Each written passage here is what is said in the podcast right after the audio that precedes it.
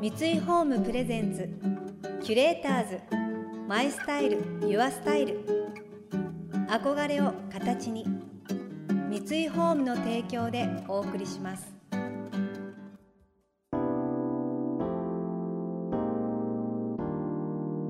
溢れる情報の中で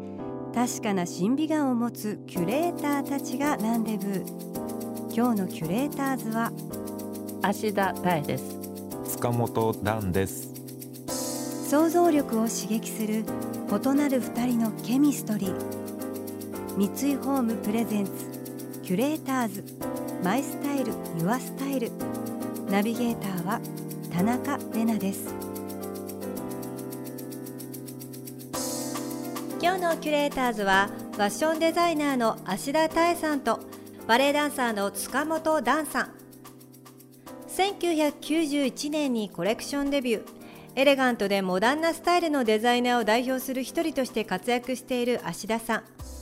各界の著名人や女優などを多くの顧客に持ち2019年からはメンズラインも手掛けています。一方東京バレエ団のプリンシパルを務めている塚本さん。これまでパリオペラ座ウィーン国立歌劇場やミラノスカラ座など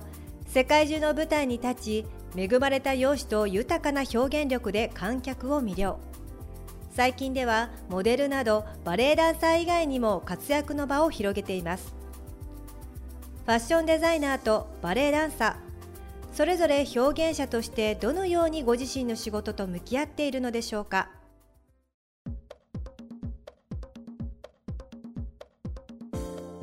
僕は服はやっぱりこうどういうタイミングでこうパッとインスピレーションが湧くのかっていうのはもうやっぱり疑問ではありますよね。なんかこうダンサーっていうのはこう昔やった作品だったりとか、うんうん、もう過去の作品のものをこう伝承されていくっていうのはあるんですけど、うん、やっぱり昔あったデザインをまま同じまま出すわけにもいかないと思うんで 常にこう新しいことをこう模索されてると思うんですけど、うんうん、どういうタイミングで新作のイメージが出てきたりとかっていうのはありますか？うんとねそれ私も分かんないんですよ。あそうなんですか？どういう時なのかっていうのは本当分かんなくて、はい、ただなんか洋服って結局生活の中で着ていくものだしその時代の中で着ていくものなので、はいなんかすごいいろんな要素が盛り込まれて、はい、新しいものって生まれてくるような気がしてるんですね、はい、だからやっぱり時代の流れ時代の流れによって例えばファッションの中の価値観って本当に変わってくるので。うん、なんかそういうことがすごく重要で、はい、こういうデザインああいうデザインっていうことよりも、そのファッションの中でのバリューは今何なんだろうっていうことを常に模索してるかもしれないですね。だからそういうことを考えてる中でそれがこうデザインとなって表現しているっていう感じなのかなっていう。例えばこう料理作ってる時にいきなりこうパッとあこれいいなちょっとスケッチしてこうとかっていうのもあるんですよね。私はどちらかというと机で考える方なので要するに形にするデザインをするっていう行為は机の上でやるので、はいもちろんこう普段いろんなことを考えていてそれがこう点みたいなものが一つの線になるみたいな、はい、そういうなんか絡まった紐がピッてほどけるみたいな、はい、あそういうことかみたいなこうひらめきみたいなことは、はい、なんか階段登っている途中にハッとひらめいたりとか、はい、なんか変な時にありますね。でもどっちかっていうとそのひらめきは具体的なデザインというよりは、はい、こう考え方であったり、うん、ざっくりしたアイディアだったりとかするので、うん、うん。でもそういうことで言ったらそのバレエダンサーっていうのは、はい、踊ってる時の集中力ってすごいじゃないですか。もうその一糸乱れぬっていう、はい、あの完璧さを目指すっていうところって、はい、何が一番重要なんですか？あの完璧に踊るっていう。うんどうですかね。でも僕、まあ、もちろんその集中力ってすごく大事だと思うんですけど、うん。まあ、もちろんその本番までに反復練習何回も何回も同じようにやるっていうのもすごい大事だと思うんですけどやっぱりいかに本番緊張しすぎないかっていうのが最近そのすごく大事にしているというか。あじゃあ緊張してないの？僕はあの緊張し結構あこう見えて緊張しいなんですけど 緊張してちょっとこうプルプル震えちゃうぐらい緊張しいなんですけど、でも本番始まると結構開き直れて、結構自分の中で冷静な自分がいるというか、なのであの結構周りのダンサーのことがよく見えたりとかあそうなのやっぱりその何でしょう100%でこうフルで踊っちゃうと、うん、逆に何か細かいことちっちゃいことがあった時とかにこう起点が効かなくてそこからこうボロボロボロボロ崩れていくパターンっていうのが今まで自分の中でもそういうことがあったりもしたんで言い方的に語弊があるかもしれないですけど100%で踊らないというかまあ冷静さをはい。まあ、逆にそれぐらいの方がいいパフォーマンスが出せるかなっていうのは自分の中ではありますね。キュレーターズマイスタイルユアスタイル。田中れながナビゲートしています東京 FM キュレーターズ。今日のキュレーターズはファッションデザイナーの芦田多恵さんとバレエダンサーの塚本ダンさん。芦田多恵さんのお父様といえば上皇后美智子さまの専属デザイナーも務めた芦田淳さん。日本を代表するファッションデザイナーのもとに生まれたタエさんにとってファッションとはどんな存在だったのでしょうか？タエさんはやっぱりお父様のデザイナーで、うん、もう生まれた時からファッションが身近にあったと思うんですけど、うんうん、やっぱりファッション以外の道っていうのを考えられたことはありましたか？あのですね私本当に特殊な家庭に生まれてまして、はい、そのまあ父も母もファッションデザイナーっていう家だったんで、うんはいもう本当に常にそういう環境だったんですけど、はい、私実は母に洗脳されてまして。それは それはどういう意味で？まあすごくまあその当時、まあ、私がまだ小さい時にすごく忙しく、まあ、ファッションというものがものすごくこう新しい文化っていうか、はい、そういう時代だったと思うんですね。それで母は特にとても忙しかったらしくて、はい、必ず私枕元で母に、はい早く大きくなってファッションデザイナーになりなさいってずっとつぶやかれてたんですよ。へ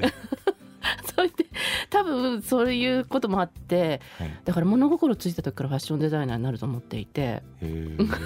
じゃもう洗脳にまるまるはまっちゃったんですね。だけど大学2年の時にちょっと写真を撮り始めたんですよね。その写真のコースみたいなのがあってあのアメリカの美術大学だったんですけど、はい、1年に4週間だけ自分の専門外の勉強をしなきゃいけないっていう4週間があってそれその時にちょっと写真興味があったのでその勉強をしたら、はい、それで作品作りましたらあるフォトグラファーの先生に結構巨匠の先生なんですけど、はい、たまたまお会いする機会があってそれをその作品を見せたら、はい、ものすごい才能があるから、はい、もう絶対この道に進んだ方がいいって太鼓判をしていただいたんですよ。それでちょっと私有頂天になっちゃって、実は私はファッションデザイナーよりもフォトグラファーに向いてるのかと思った瞬間があったんですよ。それで本気で専攻を変えようかなって思って、はい、そしたらその先生がもう一つ作品を作って見せてくれと言ってくださってすぐお送りしたんですね、はい、そしたらその先生が一言前の作品の方が良かったって。それで有頂天になっていたのがもう一瞬にして、はい、やっぱり私はファッションデザイナーを目指さなきゃいけないんだなって思ったことは一度だけあります。でもダンさんはバレエダンサーを目指すっていうのはいくつの時からだったんですか？そうですね。僕自身はそのバレエを始めたのは5歳の時からなんですけど、うん、結構そのバレエを本気になったの自体が遅くて、うんうん、いろんなスポーツ水泳だったりとか野球とかやらせてもらってたんですけどでもバレエ以外の道に進みたいって思ったことは一度もなぜかなくてでもバレエが本気になったタイミングがその高校2年生になる直前ぐらいのタイミングで同年代の男の子たちがすごいうまいっていうことにやっとその時に気づいてこれだとプロになれないってそこで思ったのでそこからもバレー一筋で、うんうん、その時はちょうどバスケットボール部で部活動もやってたんですけど、えー、すごい。ハードじゃないですかそれ。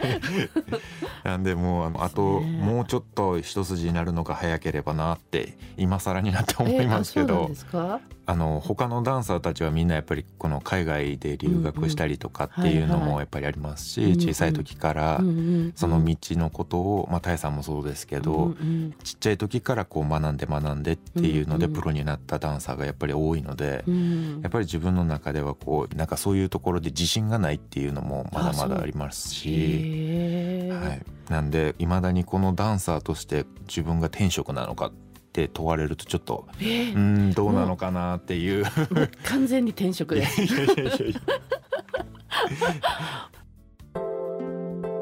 ュレーターズ。マイスタイル。ユアスタイル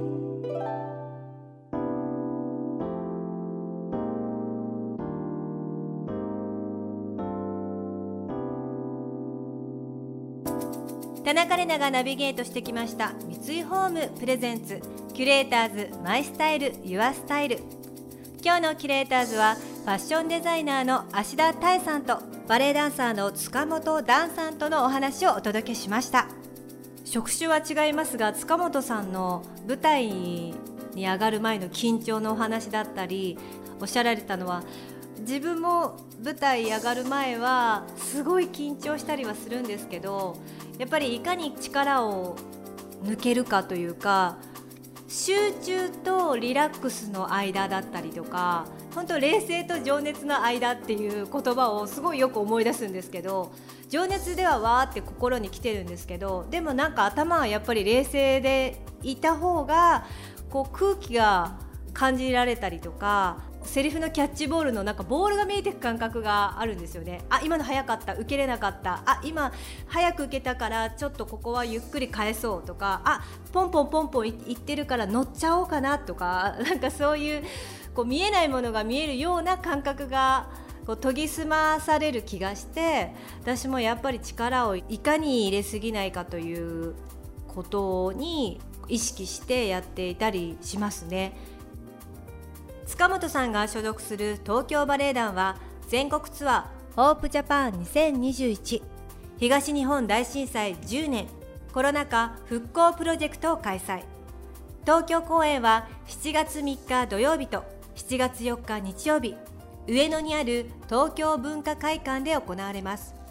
演目はボレロが披露されるのですが来週はこのボレロを踊ることを許されているただ一人の日本人男性ダンサーである塚本さんにその見どころや魅力を伺っていきます。この番組では感想やメッセージもお待ちしています。送ってくださった方には月替わりでプレゼントをご用意しています。今月は豊かな自然が広がるアメリカ・コロラド州にルーツを持つロージーリングスのボタニカルワックスサシエです。色とりどりの草花やスパイスをあしらったワックスサッシュ。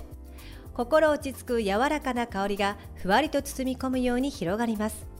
またインテリアライフスタイルなどあなたの暮らしをより上質にする情報は web マガジンストーリーズのエアリーライフに掲載しています。今月のリコメンドトピックは夏もアロマで快適にです。詳しくは番組のホームページをご覧ください。それでは素敵な週末をお過ごしください。田中れなでした。三井ホームプレゼンツキュレーターズマイスタイルユアスタイル。憧れを形に三井ホームの提供でお送りしました。